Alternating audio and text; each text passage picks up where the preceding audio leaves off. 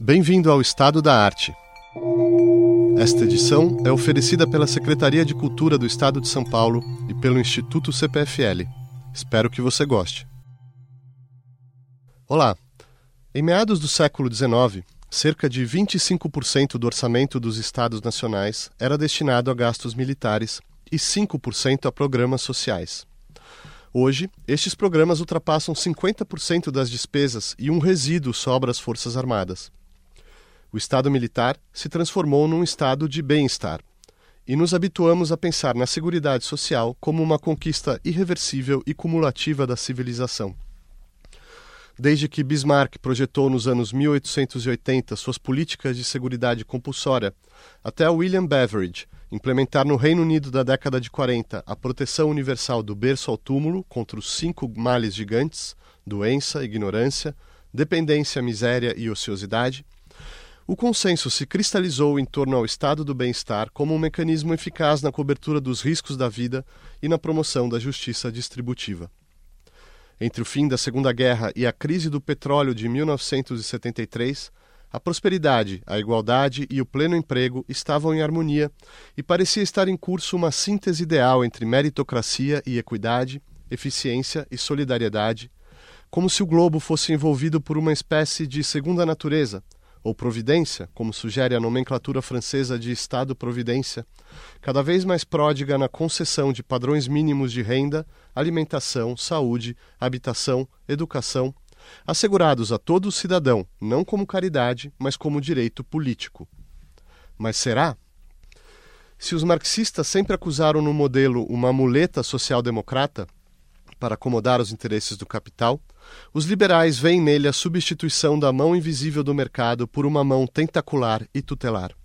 Um paternalismo incompatível com o desenvolvimento econômico e as liberdades pessoais, que acarreta o ônus da degeneração da responsabilidade individual, sem o bônus da redução da pobreza.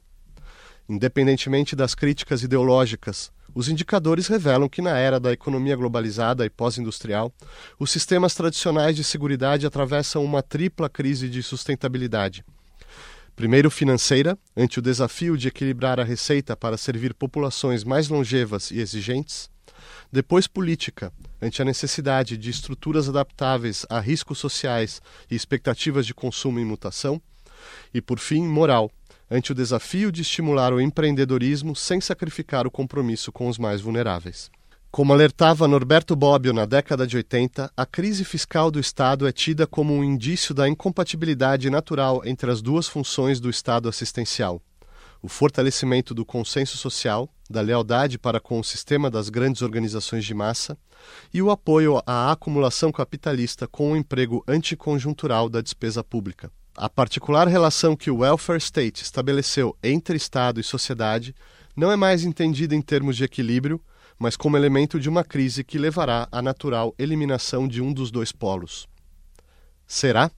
Para discutir a origem e o destino do estado de bem-estar social, convidamos Célia Kestanetsky, professora do Instituto de Economia da Universidade Federal do Rio de Janeiro, Eduardo Gianetti, economista, escritor e filósofo, e Lígia Bahia, professora de saúde coletiva da Universidade Federal do Rio de Janeiro. Sália Kristenetsky, uh, eu citei aqui Bismarck. O que exatamente ele está fazendo nesse final do século XIX? Por que isso é um marco tão importante para o que a gente entende hoje como estado de bem-estar social? Hum. Então, é, a gente pode entender o Bismarck dentro do contexto da industrialização alemã né, e de um projeto de unificação nacional sob a hegemonia da Prússia. Né? E para esse projeto, é, o Bismarck, que é, o, digamos, o protagonista desse projeto, protagonista político mais importante, né, ele imaginou, é, é, de alguma forma, tentar atrair o apoio da classe trabalhadora, que naquele momento, né, no final do século XIX, estava muito é, interessada nas propostas socialistas. O movimento socialista alemão estava crescendo de importância. E é, uma maneira que o Bismarck pensou de atrair né, é, o apoio da classe trabalhadora a esse seu projeto de unificação nacional junto com a industrialização retardatária, que é um esforço forte que a Alemanha vai fazer, é, é criar um sistema de proteção social para esses trabalhadores. Ele então imaginou organizar seguros, né, seguros coletivos. É, já havia algumas coisas desse tipo, sociedade de apoio mútuo né, dos trabalhadores, mas ele propõe como, como um seguro compulsório, um seguro nacional, né, a organização de fundos que vão contar com a contribuição de, dos trabalhadores e dos empregadores para prover uma série de proteções a diferentes tipos de risco. Né? E aí, inicialmente, os riscos é, que, ele vai, que ele pensa em cobrir a partir desses seguros são os riscos de acidente de trabalho, os riscos de doença e é, o risco do envelhecimento, que são três problemas muito graves que podem comprometer né, a capacidade dos trabalhadores gerarem renda e manterem suas famílias. Né? E com isso, realmente, ele consegue enfraquecer a atração que o movimento socialista estava exercendo sobre os trabalhadores. E também, obviamente, diminuir a importância política da Igreja Católica, que era outra competidora política aí dentro desse mesmo, desse mesmo projeto. Eduardo, essa hum. é um, esse é um momento em que se discute a chamada questão social, de fato, o problema da pobreza. Isso se reflete na literatura, na filosofia, no campo das teorias políticas e econômicas. Você pode expor um pouco para a gente, mapear um pouco a discussão como estava sendo feita naquele momento? Então, Marcelo, eh, eu acho que um primeiro passo aqui é a gente ver com clareza eh, as relações entre o Estado e a economia. Quais são as grandes categorias dessa interface em que o Estado e as políticas de Estado afetam de alguma maneira o funcionamento do sistema econômico. Existem três grandes frentes pelas quais o Estado interage com a economia. A primeira é a política macroeconômica, que trata de política monetária, política fiscal, trata do crescimento econômico, do câmbio. Política macroeconômica procura afetar os grandes agregados da economia. Uma outra área de intervenção do Estado é a política microeconômica. São todas aquelas situações em que as ações de um governo afetam o funcionamento de diferentes mercados regulamentação do mercado de trabalho, do mercado de crédito, a questão dos monopólios naturais, o momento em que o Estado se torna empresário, as empresas estatais, são ações microeconômicas do Estado. A terceira grande área, sobre essa que nós vamos estar falando aqui no programa, é o estado do bem-estar. O princípio que está por trás disso é o seguinte: existem grupos sociais numa economia de mercado que não têm como garantir uma renda para manter o seu padrão e o seu bem-estar como é que a sociedade vai transferir extra-mercado algum tipo de apoio para esses grupos que de outra maneira ficariam completamente à míngua, sem ter como garantir um mínimo de até sobrevivência. Nós estamos falando aqui, portanto, de transferências extra-mercado ou de serviços diretamente ou de renda para que esses grupos sociais possam se manter de algum modo. As raízes intelectuais desse tipo de ação de Estado remontam ao início da teoria econômica. Já na, na Riqueza das Nações, o Adam Smith, lá no livro 5, quando ele fala do papel do Estado, uma das funções do Estado que Adam Smith uh, elenca seria contribuir para atenuar os efeitos nocivos da divisão do trabalho sobre as pessoas. Adam Smith fala tudo de bom sobre a divisão do trabalho no início da Riqueza das Nações, mas quando ele chega lá no livro 5, ele fala coisas horríveis sobre a divisão do trabalho. Que ela destrói a capacidade intelectual dos homens, que ela destrói a, o desprendimento, a capacidade de iniciativa, a pessoa vai ficando muito estreita e muito empobrecida. E ali o Adam Smith propõe que o Estado deveria atenuar isso, fazendo programas educacionais. Esses programas educacionais já são um embrião de Estado do bem-estar. É uma transferência de serviços de renda extra-mercado para um grupo social que Adam Smith considerava muito prejudicado pelo avanço da divisão do trabalho. Esse processo depois ele ganha corpo com os utilitaristas, os economistas clássicos filiados ao pensamento de filosofia social utilitarista inglês. Uh, talvez a figura de proa nesse movimento foi Jeremy Bentham, que entre outras coisas propõe a criação de um Ministério da Saúde, coisa que não existia em nenhum lugar do mundo, para cuidar de questões ligadas à saúde pública, preventiva, saneamento, coisas que melhorariam coletivamente as condições de saúde. Então, embora as instituições do, do Estado do Bem-Estar só se configurem na Alemanha, século XIX, com Bismarck, o pensamento, as raízes intelectuais do Estado do Bem-Estar vêm de muito antes. E eu diria que o seu marco inaugural é realmente o pensamento dos utilitaristas, Bentham e John Stuart Mill. E dentro, Lígia Bahia, desse, dessa atmosfera de, de ideias e de propostas, início do século XX, industrialização, crescimento populacional, essa divisão do trabalho, muitas coisas acontecendo. Como que ah, os programas de, de, de seguridade social estão se organizando, sobretudo na Europa, creio que nesse momento, mas se você quiser. Pois é, boa tarde, Marcelo, boa tarde, Eduardo, boa tarde, Célia. É, muito obrigada pelo convite para participar do programa. Estou adorando aqui o debate, porque nós estamos aprendendo muito já assim, nessa primeira rodada. Na saúde não é bem assim, os tempos não são exatamente esses, não é?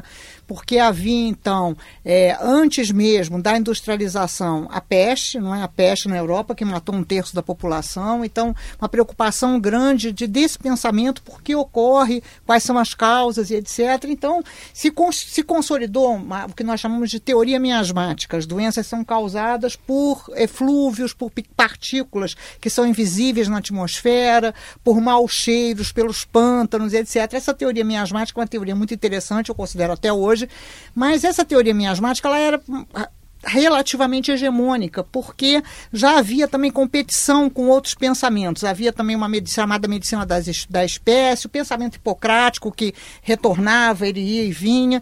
Mas um médico francês chamado Villermé, um médico que era um médico liberal, absolutamente liberal, e é importante que a gente marque isso aqui no programa, porque havia uma bancada de médicos da Revolução Francesa que eram médicos revolucionários, etc., médicos então jacobinos, mas não era o caso do Villermé. O era um médico completamente liberal, inclusive amigo de economistas com, que compartilhavam esse, esse pensamento exposto aqui, exposto pelo Eduardo, e ele começou a investigar.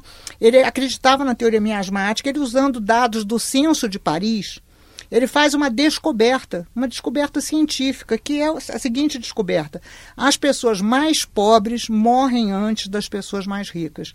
E não se sabia isso, esse era um conhecimento inexistente para a humanidade até então.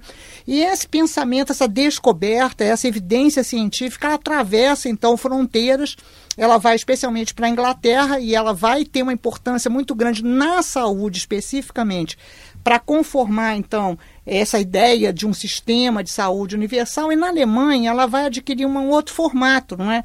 Que é mais esse formato de polícia médica, de mudança, então é, se chama higiene, higiene e saúde pública. Mas enfim, de alguma maneira é interessante que há singularidades, não é? Esses movimentos que parecem como é que se faz um seguro que ao mesmo tempo ele é um seguro de previdência não é? Então ele paga em dinheiro e ele é um seguro de saúde, não é? Não é assim, não é como a gente vê hoje, não é? é. é então é, é, diferente. Ali havia um monte de instituições filantrópicas, médicos, médicos que estavam pensando sobre essas teorias, enfim, então um conjunto tanto do pensamento quanto das instituições que não era exatamente acoplado, não é assim surge um seguro que ele simultaneamente é de saúde, é de previdência, de assistência social. Então é muito interessante porque é, certamente isso vai encontrar uma convergência, mas é importante a gente marcar essa origem, que são, são, são origens, eu diria assim, diferentes, não é diferente do, do, ponto de vista da causalidade, né, do que, que se pensava ali naquele momento que causava doença, que era o problema, como é que se resolveria. Então, os problemas das epidemias, etc. É, tem momentos definidores, né? A, Primeira Guerra Mundial, a Grande Depressão depois dos Estados Unidos vão exigir, vão desafiar os Estados modernos é, a ter uma, um novo tipo de atuação. Como que esses dois eventos em especial vão é, reconfigurar é, a noção de justiça social, a noção de, é, de, de, de, de seguridade social em especial? Sério? Hum, é, posso falar algumas coisas sobre isso? Talvez a gente pudesse né, ouvir os outros também. É, bom, em relação à guerra, né, o que a gente pode pensar é que o esforço de guerra né, é uma coisa importante, quer dizer, você precisa de uma mobilização de recursos para a guerra.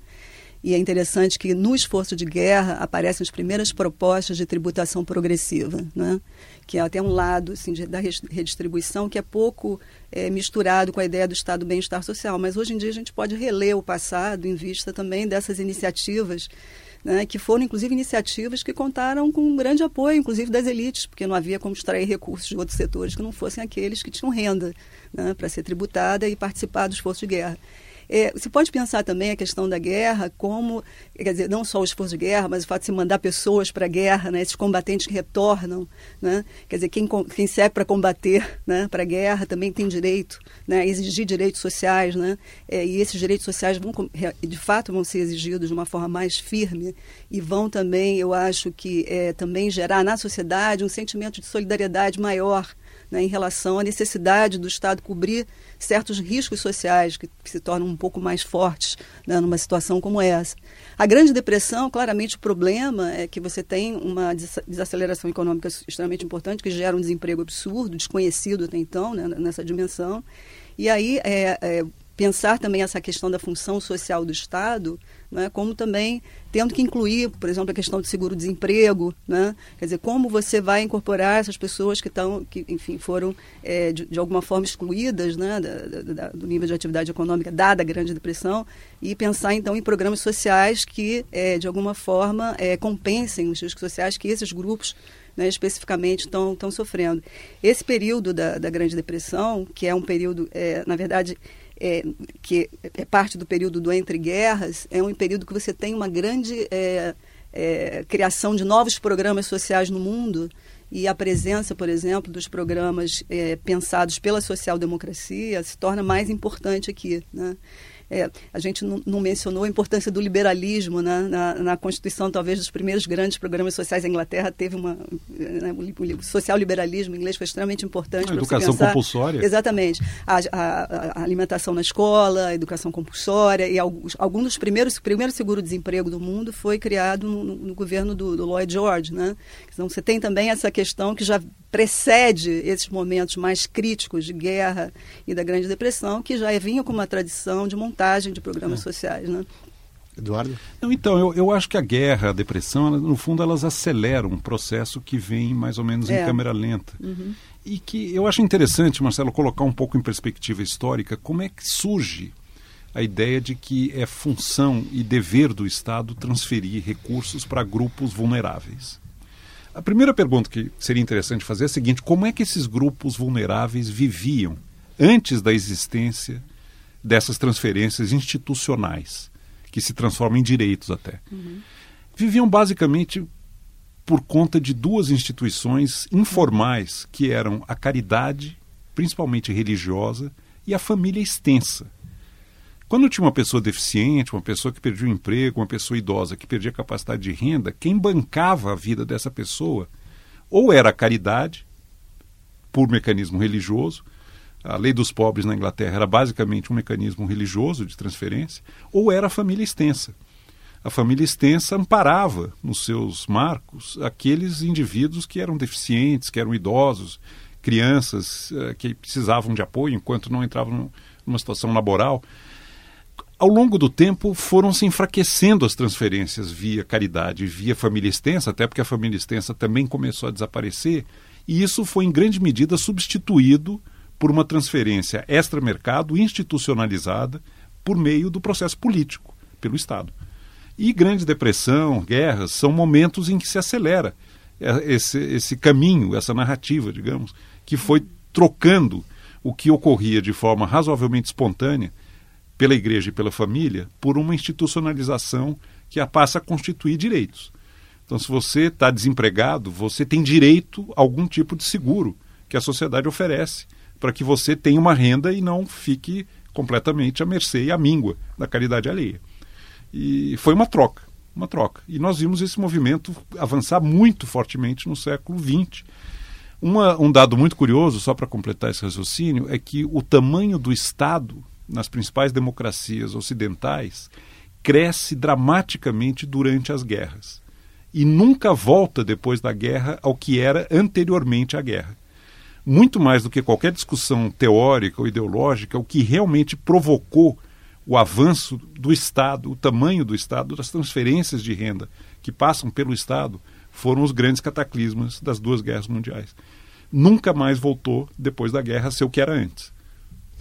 A, a, gente pode falar, é, se a gente, porque a, a Célia ali já mencionou o modelo liberal, social-democrata, uhum. E nesse momento, darwinisticamente, vão se formando uh, zonas ou escolas ou tipos de Estado social. Eu, só para citar um, um, estudo, me parece, que, pelo que eu entendo, é muito importante na área do Spin, Anderson fala em três mundos do capitalismo de, de welfare, ele fala do modelo social-democrata, do modelo democrata-cristão, mais ali na Europa continental, do modelo liberal. Eu não sei se essa tipologia é, é a melhor, vocês podem criticar, mas se, se, a gente pode tentar definir um pouco os tipos, os modelos em geral que, que vão se definindo? Não, pois é, mas eu queria voltar um pouco a falar sobre a saúde, a especificidade da saúde nessa história. Tá e bem, que é muito importante, até porque. Não, até porque o, a saúde é um grande problema, não é hoje? Uhum. Não resolvido, talvez até porque não tenha sido resolvido mesmo.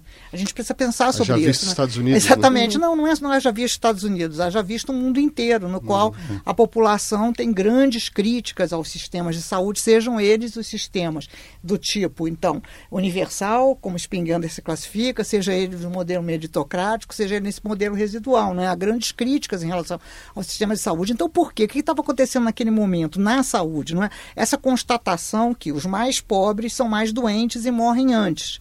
E, portanto, precisava haver uma intervenção na população Aí não é uma questão da, do, do, risco ser desfamiliarizado ou não desfamiliarizado. É intervenção na cidade. E coletivo, que, né? Ação exatamente, coletivo. completamente coletiva e que essa ação na cidade ela, ela tinha efeitos sobre a saúde é. que eram efeitos maravilhosos. Imagina que tinham mesmo, porque o que, que é você ter um sistema de saneamento que atravessou Paris, inclusive por dentro, por dentro das ruas, que eram ruas das moradias dos ricos, não é? Então, muito, essa, essa, enfim, essa compreensão compreensão da causalidade dos problemas de saúde, ela foi acompanhada por ações que foram ações muito radicais naquele momento de mudança, mudança completa da cidade, de mudança completa do modo de organização das instituições de saúde. Veja, porque havia uma compreensão que a industrialização, ao contrário desse senso comum que se tem hoje, que a industrialização melhora a saúde, a industrialização não estava melhorando a saúde, ao contrário, a industrialização estava piorando as condições de saúde.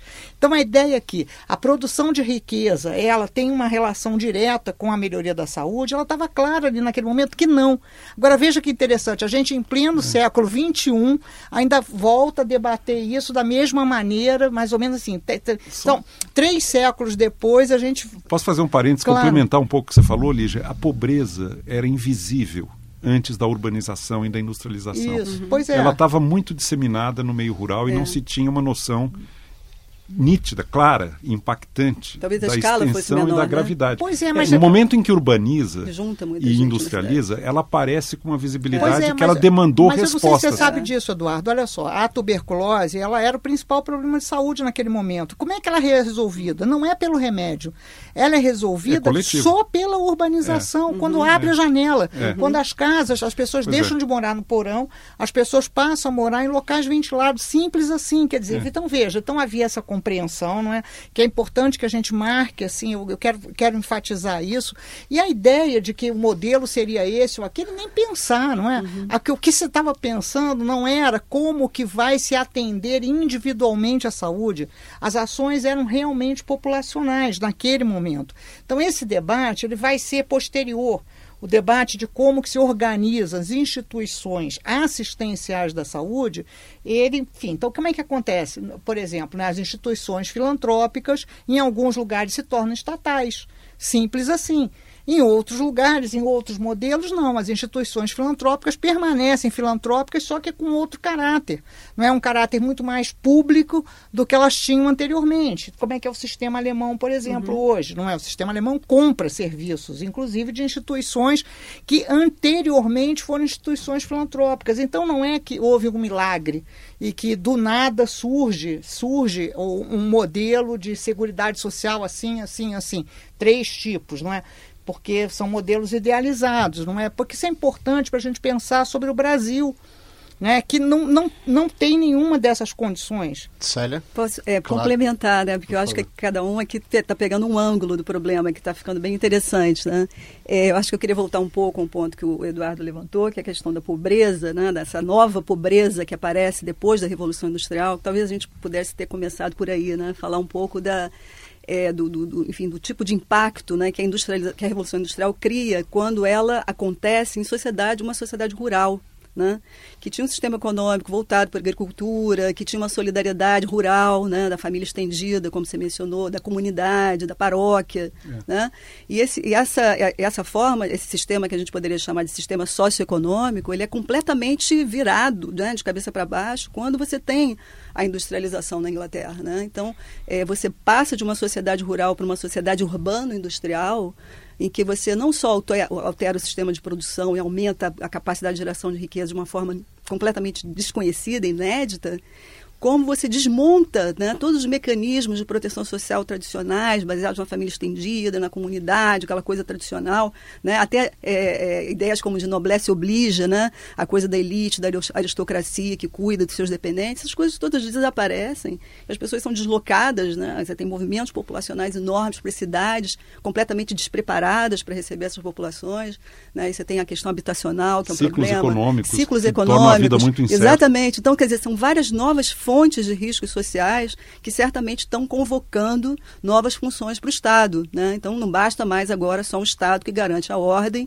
não basta um Estado que garante a defesa, né? não basta um Estado que garante contratos, né? se agora precisa de um Estado que, de alguma forma, proteja essa população de, daqueles que serão os trabalhadores industriais, né? que nem sabe o que, que é isso. Né? Então, só, só completando, assim, porque eu acho que eu vou chegar até onde, o ponto que você levantou dos modelos.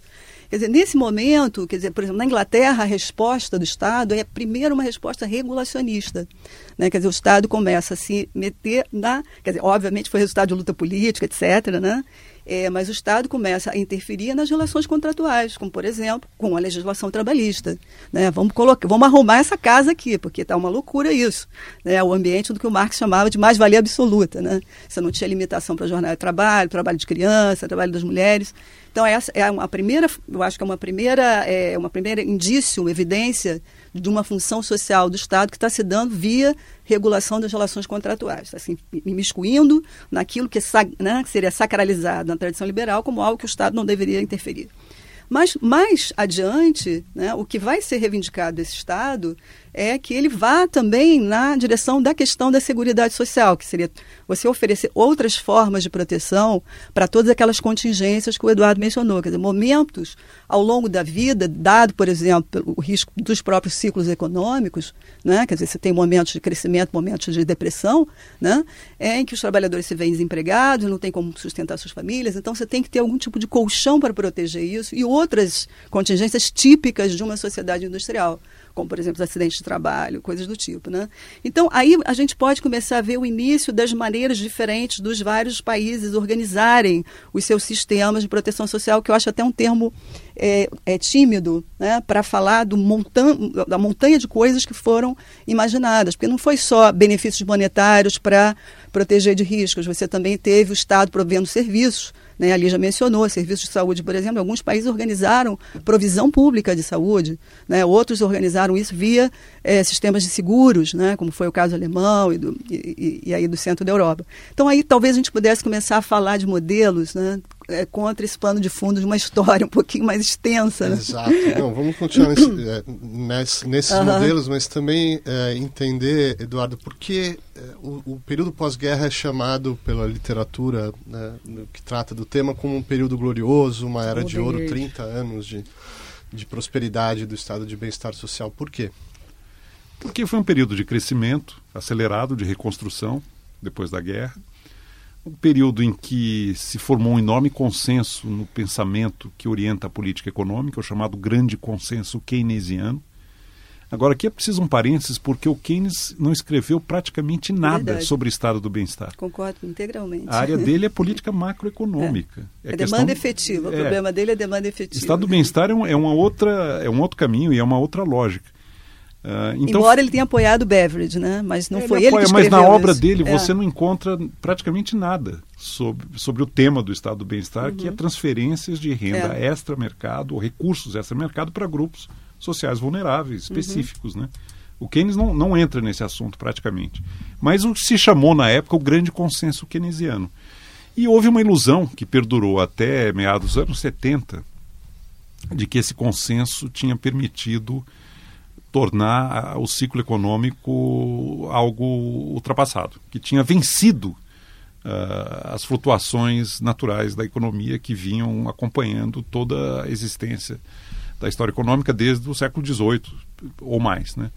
Mas foi uma ilusão. Uh, meados dos anos 70 surgiu o que acabou sendo o calcanhar de Aquiles de todo esse acordo, que foi a chamada estagflação.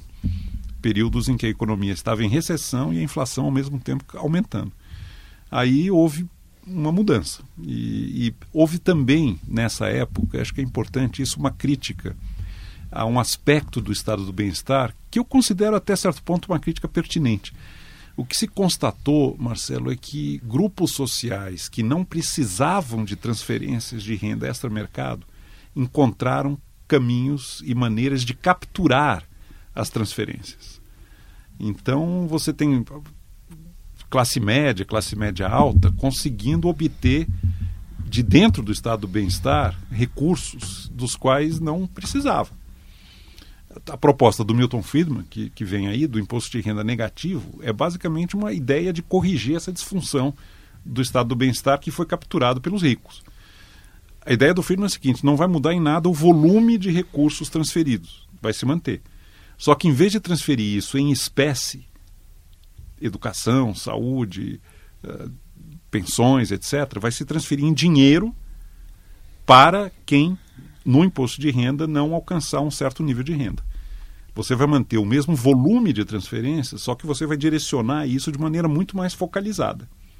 E, ao mesmo tempo, você vai deixar a família decidir o que ela quer fazer com esse dinheiro. Se ela vai querer gastar em habitação, se ela vai querer gastar em educação, saúde, ou seja lá o que for. O Estado não vai tomar essa decisão em nome da família. A proposta do imposto de renda negativa é uma tentativa de corrigir uma disfunção do estado do bem-estar, que, diga-se de passagem, se manifesta no Brasil. Porque boa parte das transferências de renda extra-mercado que o Estado brasileiro faz são aqui capturadas pelos ricos. Por exemplo, educação superior gratuita universal. Famílias ricas que pagam o ensino fundamental e médio dos seus filhos, quando chegam na parte mais cara da educação, deixam de pagar porque capturam a transferência de renda que vem no financiamento público da educação. Então podemos continuar diagnosticando essas disfunções e distorções e as críticas que, que surgem nesse momento? Podemos completamente. E é bom, muito bom esse debate. Na saúde não faz sentido isso, né, Eduardo? Olha só, não tem captura, porque veja, se a gente, se a gente compreende e a gente tem cada vez mais evidência sobre isso, que a desigualdade ela é o problema, é? ela é o problema, e que a desigualdade ela não é um limiar, ela é uma desigualdade de gradiente. Sim. É uma desigualdade gradiente. Mas, Veja, deixa eu só completar lógico. um pouquinho. É uma desigualdade de gradiente. É preciso ter uma intervenção para todos. As intervenções populacionais, comprovadamente, comprovadamente, elas são mais efetivas do que as focalizadas para a saúde. Por exemplo, se a gente agora resol tentar resolver o problema da epidemia de obesidade, considerando só quem já é obeso né? porque na realidade o que nós teremos são crianças que ficarão Sim. obesas. E elas ficam obesas por quê? Porque elas moram, elas moram assim, porque elas comem assim, porque elas moram no Brasil, inclusive. Então, ou nós teremos intervenções que são populacionais, nós teremos a epidemia de é. obesidade, não tem jeito. A gente está perfeitamente alinhado, Lígia. Eu, eu acho que a questão da desigualdade é central. E, e numa área como a saúde, ela se torna realmente uma, uma realidade que se impõe. Eu concordo inteiramente com você que as grandes ações de Estado no campo da saúde devem ser abrangentes e envolver a coletividade. No entanto, eu entendo como observador que a, os gastos com saúde pública no Brasil padecem também de algumas disfunções. Por exemplo, a judicialização uhum. de tratamentos. Você vê a justiça sendo acionada para garantir direitos de tratamentos extremamente caros, onerosos, ao mesmo tempo em que faltam recursos para questões muito básicas que abrangem grandes populações, dado que o orçamento é inevitavelmente limitado. Existe uma restrição orçamentária. Vale a pena ter tratamentos tão caros obtidos por meio de judicialização e negar atendimento a grupos sociais que precisam muito mais e que, cujo retorno para a sociedade será muito maior. Esse é um problema da saúde brasileira. Não adianta também gastar muito com saúde. O caso americano é eloquente sobre isso. Os americanos gastam uma enormidade com saúde e os indicadores médicos dos americanos são muito inferiores a de países que Mas gastam. É que os custos são muito mais altos. Nos Mas por quê? Unidos, Porque né? gastam metade do orçamento no último ano de vida do paciente, o que é uma aberração para manter pessoas vegetativamente, sem nenhuma expectativa, gastam fortunas e deixam de atender outras questões, como a questão da obesidade e outras. Essa epidemia agora dos opioides nos Estados Unidos, que é uma loucura, uma aberração total, uhum. veio da medicina. Né? É uma, o Japão gasta uma fração do que os Estados Unidos gasta. É, a Inglaterra tem, também. A Inglaterra e tem indicadores médicos muito superiores, vive-se mais, menos incidência de doenças e tudo mais. Então é preciso tomar cuidado, porque primeiro gastar mais não resolve, e é preciso olhar com muito critério se o que se está gastando está de fato obtendo o melhor retorno para a sociedade. Eu não me conformo de estar num país como o nosso, Brasil, em pleno século XXI, quase a metade dos domicílios não tem coleta de esgoto. Você quer um problema de saúde pública mais gritante, mais uh, inaceitável do que esse? Hum. E você vê bilhões gastos com medicina cara, judicializada e, com, e, e, e, e às vezes para indivíduos e famílias que têm como arcar com o custo daquele tratamento, mas simplesmente capturam uma possibilidade que a, as disfunções desse estado do bem-estar oferecem. Célia, ainda sobre a crise, entre aspas, os desafios do estado de bem-estar social da década de 70 para cá. Tá, eu queria voltar um pouquinho à questão anterior, porque eu não fiquei muito satisfeita com o debate, queria botar um ângulo um pouquinho diferente tá aqui. Tá eu não tenho essa percepção da disfunção né, do, do estado de bem-estar social nessa chamada fase dos anos dourados.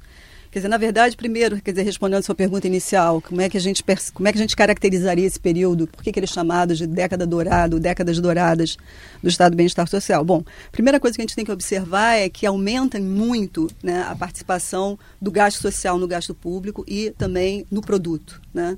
Você passa de um patamar de 10% do PIB para algo em, tor em torno de 30% do PIB, se você incluir os gastos com educação. Então, tem realmente uma expansão significativa do gasto social nesse período. Então, isso é algo que também se usa para caracterizar esse período como um período dourado né, do Estado do bem-estar social. É, em termos qualitativos, o que avança nesse período é uma, um impulso de universalização Tá? Quer dizer, você tinha um Estado de bem-estar social que foi inicialmente constituído em bases bismarckianas, né, muito corporativo, voltado para os seguros coletivos, dos grupos, é, é, é, é, de certo modo obedecendo, respeitando os diferenciais de status ocupacionais, né, para, é, um avanço mais universalista, e que você está incluindo não só aqueles que contribuem para os seguros, mas também a população como, como um todo. Mas começa com beverage, com a ideia de uma contribuição que é um flat rate, toda a população participa e toda a população se beneficia, independentemente do seu status ocupacional. Né? Então, essa ideia de solidariedade social é uma ideia que se aperta muito com essa ideia, com essa noção do, do universalismo. É, esse, essa fase, inclusive, novos uh, benefícios sociais são incluídos, como as prestações familiares universais. Né? É, às vezes se diz que as prestações universa é, familiares universais são são benefícios ineficientes, porque não estão diretamente voltados para os pobres. Né? Mas existe toda uma justificativa econômica para isso, tá? para não falar de solidariedade, de que é importante a classe média estar tá apoiando politicamente, financeiramente o estado do bem-estar social para que ele seja robusto financeiramente, mas há, existe também uma justificativa econômica com a ideia de que é, ter filhos é bom para a sociedade, você está gerando uma externalidade social que pode estar tá sendo privadamente é, incorrida, quer dizer, as famílias estão incorrendo nos custos de algo que é benéfico para a sociedade como um todo. Né? Mais crianças com educação serão população ativa que vai ser capaz de sustentar uma população inativa. Né? Então, também, a partir de uma visão estritamente econômica, né, é interessante que as prestações uh, familiares sejam distribuídas para toda a população em, em, função dessa ideia de que são a população que está tendo filhos, ela está gerando externalidades sociais que são importantes para manter o bem-estar eh, de um modo geral da população. Né? É, então, assim, é, é, a gente poderia falar várias coisas sobre políticas universais focalizadas, eu acho que não é exa exatamente esse ponto, mas esse, esse período seria o período que, é, onde você caracterizaria esse movimento de universalização. É, bom, não, não, não, há, não, está claro na literatura que tenha sido o estado do bem-estar social causar a crise que acontece nos anos 70. Tá? Quer dizer, teve os choques do petróleo, teve vários elementos exógenos não é? que, que foram importantes para causar uma crise que passa a acontecer no final dos anos 70 e se estende ao longo da década de 80, e houve muita discussão sobre isso. Né? Em que medida que o estado do bem-estar social foi um elemento de aceleração dessa crise, em que medida ele foi um, momento, é, um elemento de compensação é, dos efeitos da crise sobre certos grupos sociais. O fato é que, o que eu acho interessante, aí junta com a sua segunda pergunta, é que aumentou a consciência da necessidade de você fazer um argumento que associe a política social à produtividade, à geração de recursos que vão manter a própria política social e, no limite, também, obviamente, ao aumento da riqueza é, de um modo geral. Quer dizer, é, a, a, começou a haver, aparecer na literatura e em propostas novas de, de refundação do Estado do Bem-Estar Social, uma noção de que a política social ela pode ser vista como um investimento né? Sobretudo na medida em que, por exemplo, você tem não só a garantia de renda das famílias, mas também você tem investimentos na área de serviços, como serviços de educação e saúde, que são essenciais para aumentar o capital humano. Né? Então, é, você pode pensar no Estado do bem-estar social como um elemento de apoio à expansão da produtividade agregada. Né? Isso é bom para todo mundo e é bom também para o próprio Estado do bem-estar social, porque você está aumentando é, a base fiscal sobre a qual você vai arrecadar para financiar essas próprias políticas. Né? políticas... Dar, desculpe políticas que, tem, é, que, que, vão ser importantes para reencontrar um equilíbrio social também num processo em que você está expandindo a geração de riqueza. Então, é, digamos, esse, é, só já finalizando, é, essa fase em que é, você não tem esse consenso do crescimento, que, que o Eduardo estava se referindo antes, né, que estava tudo crescendo, então a política social também podia, tá, podia crescer, né, quer dizer, esse, esse consenso do crescimento se perde a partir dos anos 80, mas aumenta a consciência da importância de você encontrar novas bases justificatórias para um esquema de solidariedade social como o welfare state. Né? E é, nessas bases se incluem é, em que medida que o Estado de bem-estar social pode ser um, um Estado de bem-estar produtivista né, ser importante também para a geração de riqueza.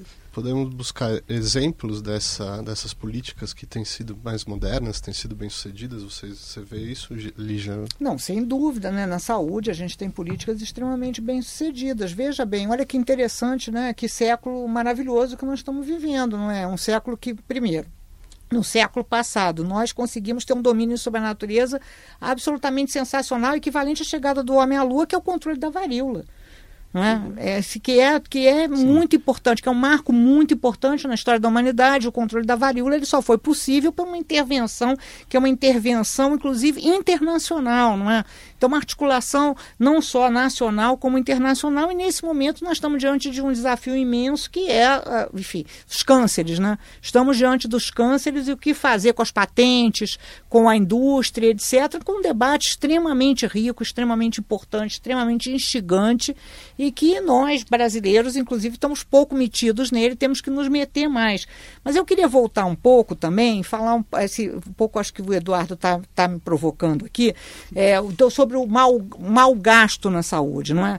Veja, então se a gente está de acordo que o gasto, o principal gasto, é o gasto populacional, ok, maravilhoso. Veja, mas isso não é barato. A Suécia, não. quando afastou a linha de energia, quando afastou a linha, linha de energia para que não houvesse câncer de cérebro, isso é muito caro. É? Essas intervenções populacionais, ao contrário do que também se pensa, elas são extremamente caras. Mas então, olha só, já fico muito feliz com isso, é. porque isso é o mais importante. O meu problema e, não, é, não, é, caro ou barato, é dinheiro tá, bem gasto. Ótimo, então, é o desenho ótimo, da maravilhoso, política. maravilhoso. Se, com, com esse desenho populacional a gente está de acordo, que é. nós não temos, não é? é? Veja, o debate no Brasil sobre saúde, ele é um debate que ele está equivocado. Nós não estamos debatendo saúde, nós estamos sempre debatendo assistência médica, que não é a mesma coisa, embora eu é. seja médica é preciso dizer isso, não é a mesma coisa. É. Nós, quando nós estamos falando de intervenções sobre saúde, é uma coisa. Assistência médica é outra. Então vamos para assistência médica. Nossa assistência médica é o caos. E o principal problema, eu diria, não é nem a judicialização, o principal problema é que a gente faz diagnósticos tardios faz, e vai usar medicamentos extremamente caros para uma sobrevida próxima do zero. É. Não é? Então, veja, a gente não podia, isso não pode ser é, assim. É. Agora, como é que é para não ser assim? Então, Eduardo assim, e Célia e Marcelo, a gente precisa debater isso com muita clareza, com, é. com muita abertura, inclusive. É. Não tem nenhum dogma aqui. Tem sistemas universais que cobram, cobram taxas de uso, cobram taxas para medicamento, etc. Agora, em geral, em geral, a conclusão é que não adianta que essas taxas elas sejam muito altas. Ao contrário, o que a experiência internacional tem nos mostrado é que elas são taxas muito baixinhas, inclusive no, nos Estados Unidos, não é? na reforma Obama, e que a ideia é de uma inclusão inclusão à, assistência médica, inclusão à assistência hospitalar de todos e que não haja essa, essa segmentação, uma assistência para ricos, outra para pobres, não é? Então, o Brasil, ele é um ponto fora da curva nesse sentido, porque aqui a gente tem um hospital que só atende Mas rico. Mas eu estou curioso para saber se o Eduardo tem bons exemplos, não. bons modelos de dinheiro bem gasto, de então, boas gestões. Eu vou dar um exemplo, Marcelo, que é a questão, uma questão que está muito em evidência no, no Brasil e no mundo inteiro, que é a questão previdenciária existem dois modelos fundamentais de financiar a Previdência. Um é um modelo mais amplamente utilizado, inclusive no Brasil, que se chama modelo de repartição simples. Pelo modelo de repartição simples, quem está trabalhando, a população ocupada, contribui para pagar os benefícios da população que já se aposentou. Então, o dinheiro é recolhido de do, da renda de quem está trabalhando e imediatamente é gasto pagando benefícios para aqueles que já saíram do mercado e que estão aposentados. É o modelo que tem no Brasil. Esse modelo ele fica muito uh, deficitário quando a demografia começa a mudar rapidamente, quando vai envelhecendo a população. Hoje no Brasil nós temos oito pessoas aptas a trabalhar para cada aposentado. Em 2060 nós vamos ter 2,3 pessoas aptas a trabalhar para cada aposentado. Então não vai dar para cobrir os benefícios de um contingente muito maior de aposentados com uma população minguante ocupada no mercado de trabalho. O modelo de repartição simples ele entra em crise quase que naturalmente à medida que termina o bônus demográfico. O outro modelo, que pioneiramente foi adotado no Chile, é o regime de capitalização, que é muito mais interessante por vários motivos e que funciona como?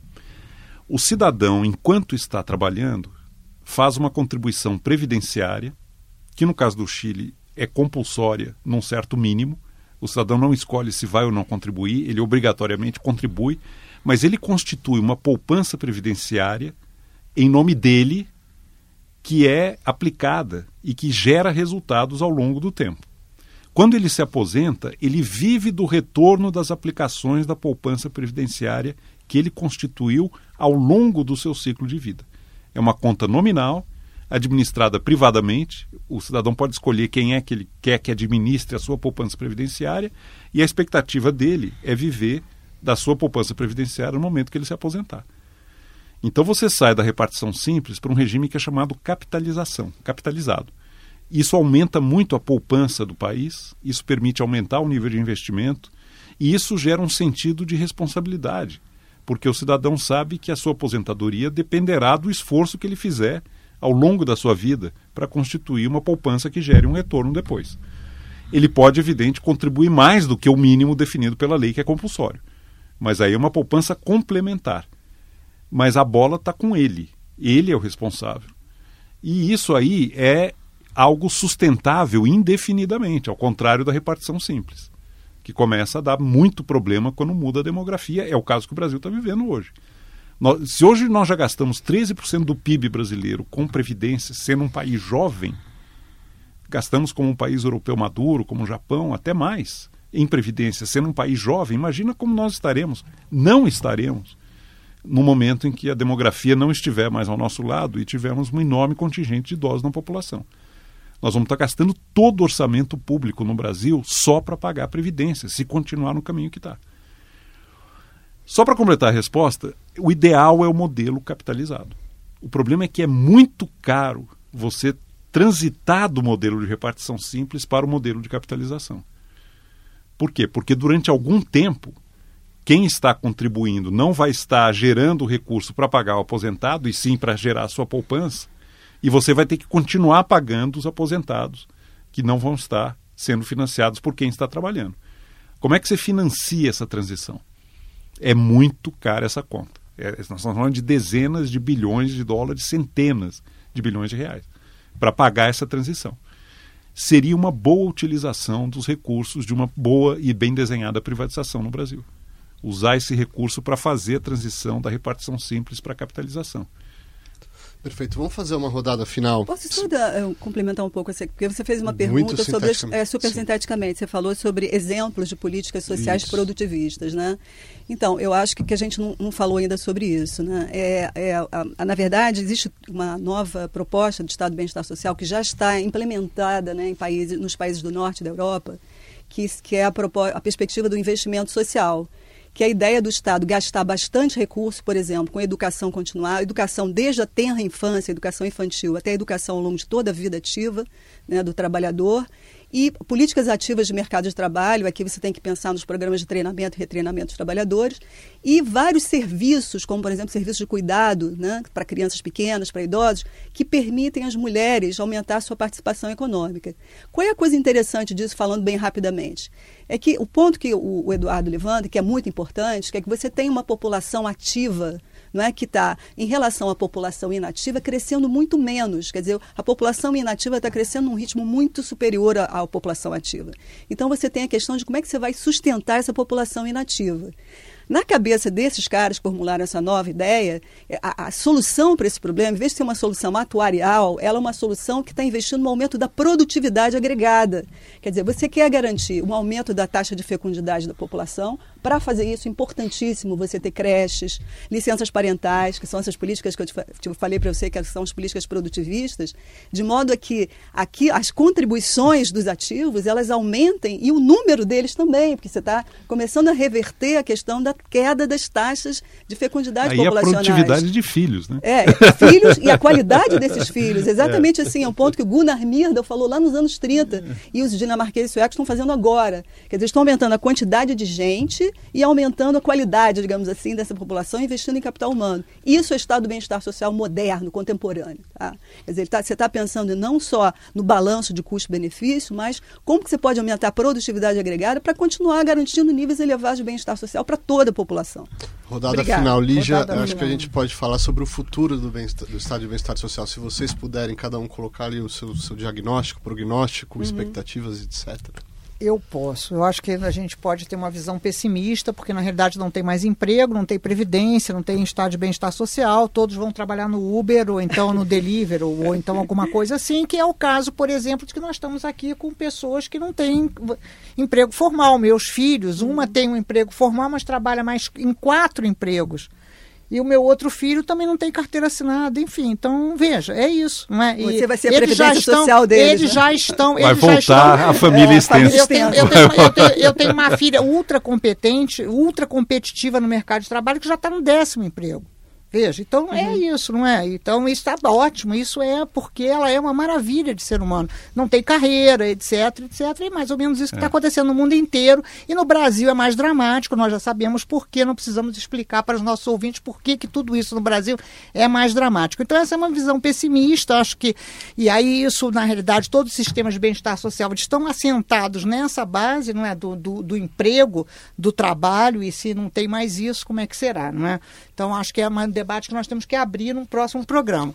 Mas eu tenho uma visão otimista, não é? Que na realidade o que nós precisamos é de vida ativa para a saúde, o conceito hoje é de vida ativa. Esse conceito de inatividade, ele é péssimo, né? Nós queremos idosos que sejam ativos, inclusive idosos que trabalhem. Uhum. Né? É preciso, inclusive, incluir os idosos no mercado de trabalho. Então, isso é um desafio enorme e que nos leva, assim, como, como pensar esse mundo, esse outro mundo, não é? Não é um mundo do homem que trabalha, não é um, um mundo da mulher que tem uma educação num grau tal que trabalha, mas é um mundo no qual todos trabalham e que as atividades, então, que são consideradas produtivas e improdutivas, essa fronteira entre atividade produtiva e improdutiva, inclusive para as mulheres, ela se modifica radicalmente. Tem um debate de renda mínima, um debate internacional de é. renda mínima que é muito importante é. e que no Brasil ele está muito mal parado e que nós temos que participar desse debate. Eu diria assim que é muito importante que a gente continue aqui, é, que a gente aprofunde nosso conhecimento, que a gente vá em frente na saúde. Enfim, qual é, qual é o panorama na saúde? Panorama na saúde, por um lado, é muito positivo, porque os sistemas de bem-estar social avançam com a entrada dos Estados Unidos. Né? Os Estados Unidos hoje têm um sistema de saúde universal e isso é espetacular. E se a China cumprir sua promessa de ter também um sistema de saúde universal, e mais ainda, se a Índia cumpre sua promessa de também ter um sistema de saúde universal, então a gente avança nessa direção, embora no Brasil a gente esteja completamente na contramão. A gente está num processo intenso de privatização. Eduardo? Eu entendo que o grande desafio civilizatório brasileiro é, é, a questão da desigualdade. Nós convivemos com uma desigualdade abissal que se reflete na saúde, na educação, no mercado de trabalho, nas chances de realização pessoal e com a qual nós não podemos mais transigir. Agora, como é que se corrige uma desigualdade secular tão estrutural quanto essa que vem acompanhando a experiência brasileira desde sempre? Eu entendo, e aí para mim é o grande princípio norteador de um bom estado do bem-estar no Brasil, que a função primordial do setor público do Estado é garantir igualdade de oportunidades. É garantir para cada criança que nasça nesse país as chances de desenvolver e se capacitar para que ela possa realizar ao longo da sua vida o seu melhor. Não necessariamente uma visão produtivista econômica, mas o seu melhor como ser humano criativamente, afetivamente, espiritualmente. inclusive economicamente, mas não necessariamente economicamente. Então, eu acho que o grande princípio que precisa nortear as ações de política pública no Brasil é foco em igualdade de oportunidade. Escolhas terão que ser feitas. Escolhas terão que ser feitas porque o orçamento é limitado, o Estado brasileiro já gasta. Ele arrecada 35% do PIB em impostos, ele gasta 9% do PIB a mais do que ele arrecada. Portanto, nós estamos falando de um país em que 44% da renda nacional passa pelo setor público. E não sequer conseguimos resolver o problema do saneamento básico.